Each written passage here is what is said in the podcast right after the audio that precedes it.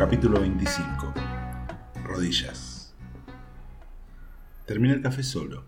El flaco, sin mirarme, se levantó de la mesa. Se notaba en su cara una mezcla de tristeza y compasión. Me voy porque llego tarde. Fíjate qué haces ahora, pero trata de salir de esto, no empeores las cosas. Le quise contestar, pero ya estaba cerca de la puerta. ¿Qué podía ser peor? Ya no me sentía aturdido como después de hablar con el uruguayo.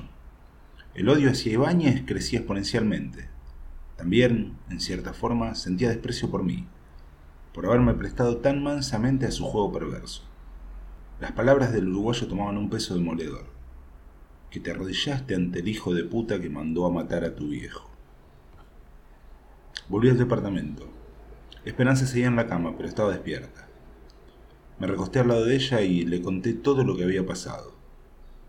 Recuerdo que me llamó muchísimo la atención la calma con que narraba todo.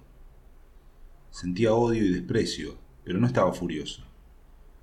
Creo que en ese momento sentí resignación, por lo inevitable de los hechos consumados, pero fundamentalmente porque sabía que nada cambiaría lo que estaba por hacer. Esperanza escuchaba en silencio.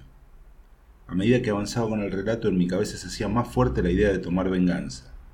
Necesitaba pensar en algo que hiciera que Ibáñez sienta el golpe. La idea de verlo caer me generaba satisfacción. Nos tenemos que escapar cuanto antes, me dijo apenas terminé de contarle. Con esas palabras intentaba llevarme a la primera noche que pasamos en el departamento, cuando planeábamos de qué manera empezaríamos una vida nueva. Me hubiese encantado ser el de esa noche, pero ya era otro. La miré a los ojos y fue como mirarlo al flaco o al uruguayo. Tristeza, miedo, compasión, las mismas miradas.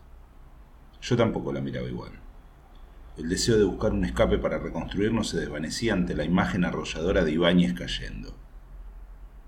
Ya no me quiero escapar, no ahora, le dije con tono serio y cortante. Los ojos se le llenaron de lágrimas y bajó la mirada. Resignación ante lo inevitable, pensé. Nos quedamos acostados en silencio por un largo tiempo. En todo ese tiempo solamente pensé en Ibáñez y en la manera de derrumbar su castillo de naipes. Esperanza se levantó y preparó algo de comer. Almorzamos en silencio. En ningún momento me miró a los ojos, como todos en la fábrica, como el flaco, como mi viejo en el sueño. Terminamos de comer. Levanté los platos y los llevé a la cocina. Me voy. No sé a qué hora vuelvo, le dije mientras agarraba las llaves del rastrojero y algo de plata. ¿A dónde vas? ¿Qué vas a hacer? Me preguntó con la voz entrecortada. Voy a poner a Ibáñez de rodillas. Soy víctima de un dios discolo y muy singular que su antojo fiel me arrebató a mi mujer. Y le internó en un lupanar que le administró como chulo gran señora llevo hasta el fin de confundir su impunidad. Se creyó omnisciente